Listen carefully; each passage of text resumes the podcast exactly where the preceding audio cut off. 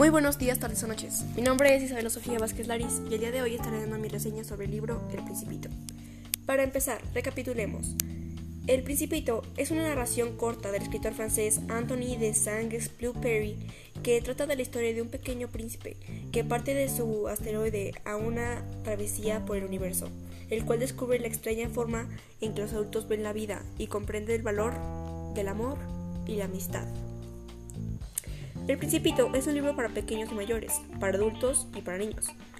Es un libro para hacer reflexionar con gran poder de atracción. Su magnetismo quizá radique en la metáfora es una ideal y puede que esta sea la razón por la que El Principito es uno de los libros para todas las edades.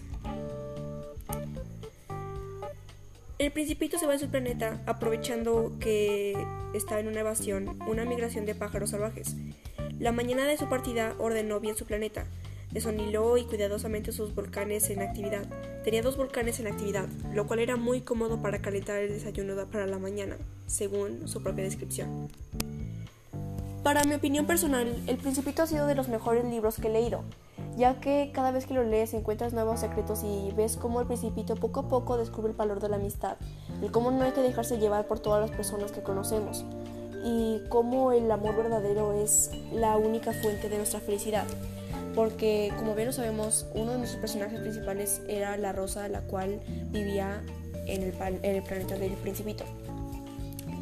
Pero bien, ¿qué es lo que yo recomiendo? Pues recomiendo que lean este libro más de una vez. De verdad, es un libro muy interesante y que vale la pena leerlo varias veces. En mi reseña personal le doy un 4.5 de 5 ya que de verdad es muy buen libro y lo puedes leer a cualquier edad, ya que no es tan difícil de entender. Y existen dos versiones, la versión larga y la versión corta.